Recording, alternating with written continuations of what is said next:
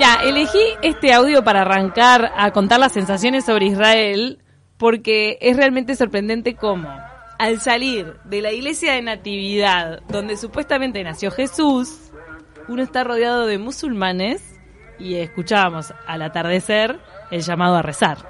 Claro, porque es una zona que tiene como una mezcla impresionante de creencias también. Todos conviviendo, Belén, donde nació Jesús, Belén, a ver, a todo el mundo le suena esa ciudad porque es la que está eh, en Navidad, todo, claro. todo Con se dirige. picadito sabanero, voy camino de Belén. Me acordé de esa canción. Claro, mi burrito sabanero. Porque todo se dirige a Belén cuando celebramos la Navidad. Y bueno, Belén es un territorio que está dentro de la autoridad palestina y está circundado por un muro, que es el famoso muro de Cisjordania, que tiene varios pedazos y kilómetros de muro que se establecieron hace algunos años bajo el justificativo de que había demasiados ataques terroristas de un lado hacia el otro. Según eh, la parte judía, por el muro se lograron disminuir de 300 ataques terroristas al año a 3 y hoy en día, 2019, ninguno. El asunto es que desde, desde un barrio judío en las afueras vos ves Cisjordania, desde Cisjordania ves el barrio judío del otro lado. O sea, están muy, muy pegados. Pero bueno, este audio justamente era en el medio de Belén. Y era para un poco mostrarles cómo conviven musulmanes, árabes cristianos, judíos en un mismo territorio. O sea, territorio subdividido, pero territorio al fin. Y eso es por eso que se vive tanta tensión. Territorio Sí. sagrado para las tres religiones monoteístas más masivas del mundo. O sea que realmente es una zona caliente. No, No, y cada uno además que tiene vive la religión de forma muy ortodoxa, ¿no? No es que es una cosa un, tanto más liviana. Como en Uruguay que convivimos Claro, todos. convivimos todos y no pasa nada. En ese caso eh, se vive como más el radicalismo. ¿Sabés que un autor eh, bestseller israelí, Harari, que está siendo leído por Ah, prácticamente... Hariri. Hari- ¿Harari? Harari o Harari. Ah, Es está bien. Noah El Harari. filósofo. Sí, que Sí, Noah Harari que da el de las charlas TED. Sí, tiene... Ahí va, Harari. Noah Harari, que tiene varios libros de animales a dioses, es uno de sus más vendidos. Es espectacular. En, en uno de, de los tantos libros que escribió, uno de los últimos habla de los problemas en el siglo XXI y se refiere a las religiones monoteístas como las más violentas. Que en realidad los politeístas no tienen tantos conflictos. Claro, son un poco más. Bueno, también porque han sido imperialistas las regiones mono- las religiones monoteístas. El cristianismo, cuántas cruzadas y cuántas colonizaciones hizo para, para justamente evangelizar. Este, el judaísmo ha sido una, una religión que es la más antigua de las tres monoteístas, ha sido de alguna manera la más pacífica, porque después cuando con el advenimiento del cristianismo se derramó muchísima sangre y, y después con el advenimiento de, de todo lo que es eh, la el Islam también, a ver que quién tiene la razón sobre el otro, ¿no? Ahora, Cami, ¿cómo viviste vos esa convivencia? ¿Cómo se palpita en el día a día, en la calle, en los trabajos, en los centros educativos? En, en las calles, por ejemplo, llegamos en un viernes que es Shabbat, vieron que es el día festivo de descanso, y de un lado de Jerusalén estaba todo quieto, todo cerrado, los locales, viste, era domingo, ponele, pero era viernes, porque Claro. es judío. Y pasabas la muralla de Jerusalén para adentro, para el barrio árabe, y todo en actividad, y todos los locales abiertos, todo vendiendo, y en el medio todos los ortodoxos caminando que estaban yendo al muro de los lamentos a rezar. Entonces ahí veías toda Qué la divino. convivencia tremenda, pero en realidad ¿Pero con Hoy en- respeto o con, Sí, o uno- con cierta Con tensión? capaz, ¿no? uno nota respeto y bueno, puede ser cierta indiferencia o costumbre de que ellos viven ahí, pero hasta hace algunos años, por ejemplo, eh, se vivían ataques con cuchillo en las afueras o en la muralla. Incluso un ortodoxo argentino fue asesinado en la muralla por un fundamentalista. Ahora, Cami, es cierto, uno al no haber estado nunca ahí, que uno se imagina como que los árabes por un lado, los judíos por otro, y en realidad muchas veces de repente un, un árabe trabaja en el negocio o en la casa de una familia judía. Eh, hay una mezcla en cuanto a ciudadanos que comparten una ciudad y trabajos también. Sí, y hay un montón de, de árabes que son ciudadanos israelíes. El, Exacto. el 80% de la población de Israel es judía y el 20% es árabe, mayoría musulmana. Incluso los árabes están en el parlamento. Claro. Si no me equivoco, tienen como 13, es, tipo 13 Escaños. bancas Mm. en 120. Y bueno, en el medio de todo, de toda esta coyuntura histórica en la que uno ve cómo los templos fueron construidos arriba de ruinas de otros templos, por ejemplo, dos mezquitas arriba de lo que es el Muro de los Lamentos, lugar sagrado para los judíos, sagradísimo, uno ve a la gente verdaderamente en trance, llorando, eh, rezando ahí en el Muro de los Lamentos, cuando arriba hay dos mezquitas donde está prohibida la entrada de los judíos. Todo eso en una misma manzana. Entonces, bueno, en, en ese marco eh, Israel está demostrando también hoy en día cómo mira hacia el futuro y cómo desde el 90 está invirtiendo muchísimo en innovación. Bien. Para dentro de, ese terreno medio hostil, en el que igual plantó en el desierto, ¿no? Famoso el tema de, del goteo por el cual consiguieron que el desierto fuera fértil. Es, ese goteo que por gotitas consiguen que, crezcan cosas en, tierra árida. Y además, de verdad, en el caso de cuando uno mira a Israel como país y su desarrollo económico y todo, hay que pensar en lo nuevo que es el país creado después de todo lo que fue la Segunda Guerra Mundial en la Guerra Fría y además con pobladores que llegaron con una mano adelante y otra atrás después de lo que había sufrido el pueblo judío eh, con el holocausto. Entonces pensar que en cuánto, 60 años, ¿Cuánto tiene historia Israel? ya estamos y es un país de primer mundo, con una tecnología no se puede creer, generador de formatos, generador de inteligencia, tiene uno de los ejércitos más tecnificados del mundo. Realmente es, es estrepitoso el crecimiento de Israel.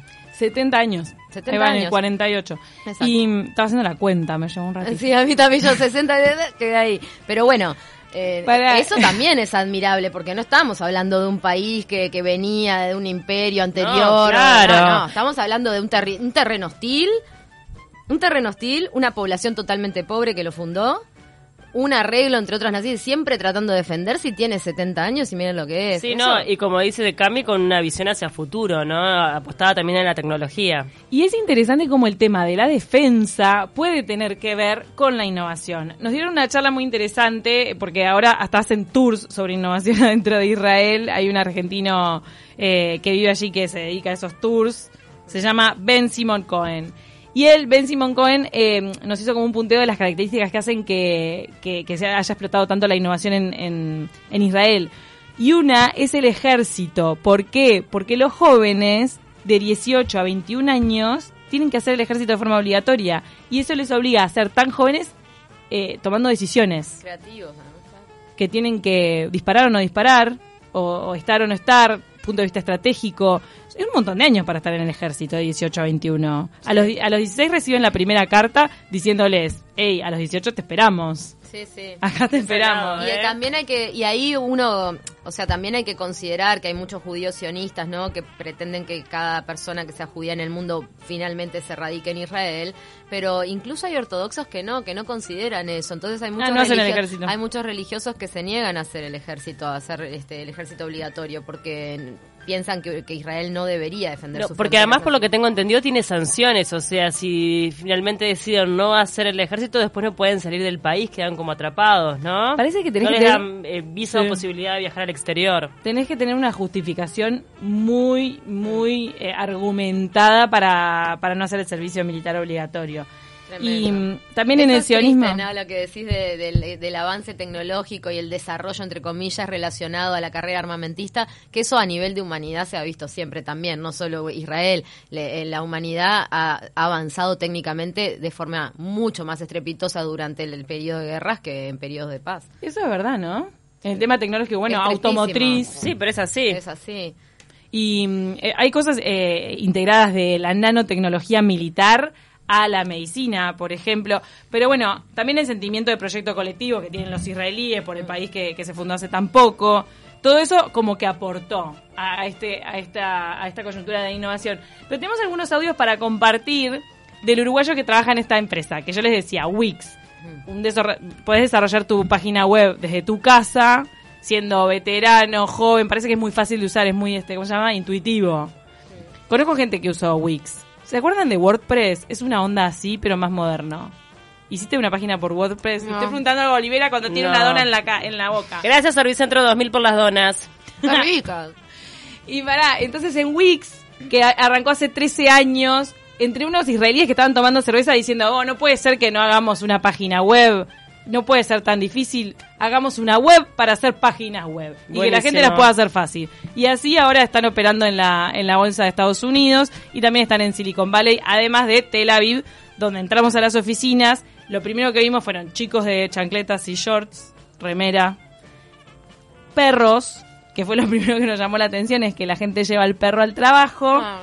Y José Apog, uruguayo, que trabajó en Canal 10, en Canal 4, ya desde 2014, que está en, en Israel. ¿Qué y hacía acá en los medios? Era, trabajaba en producción. ¿Ya? Y ahora trabaja allí como, como corrector en Wix. ¿Bebes viste también? ¿Sabes qué bebés no? Eso es Pero raro. ese es un tema, porque claro, si podés llevar el... Eh, Si podés llevar el perro, podés llevar el bebé. Claro, el bebé recién nacido me lo lleva al trabajo, escúchame. Vamos a escuchar el primer audio de José. Son, son esas cositas lindas que uno hacen sentirse mimado y cómodo, lo que vieron hoy, el, el café, el correo, la peluquería, o sea, la idea es, justamente en vez de llevarse el trabajo a casa, que, que puedas traer parte de, de tu casa a tu trabajo. Y no al revés. Y, no al revés, y que, que- que el trabajo sea fluido y ameno también, venir con, con buena cara. Ahí decía lo que les lo, lo que les adelantaba al principio del programa de, de venir con buena cara. También hay cerveza para la tarde, o sea, helados, una cosa muy Google ahí adentro de Wix. Y bueno, una de las cosas que le preguntaba a Daniel Castro, colega de Canal 4 que también viajó conmigo, le preguntaba qué se había traído de Uruguay y qué se llevaría de Israel. De Israel ¿Qué traía de Israel a Uruguay? El tema de del vamos nosotros, que es una de las frases que, eh, aprendieron mis, compañeros de, de la oficina. Sí, vamos arriba, al decir, bueno, ta, ¿qué podemos hacer? ¿Qué tenemos? Eh, nos falta esta herramienta, nos falta la otra, esto no sabemos, bueno, aprendemos, preguntamos, pero lo vamos a hacer, lo vamos a sacar adelante. Y la siguiente pregunta era qué se traería de Israel a, a Uruguay y creo que va mucho con este este tema de, del empuje, de la irreverencia. A veces en Uruguay a todos nos ha pasado que lo- por ahí tenés una idea, lo primero que pensás es, pa, no, pero la gente va a decir esto, la gente va a decir lo otro.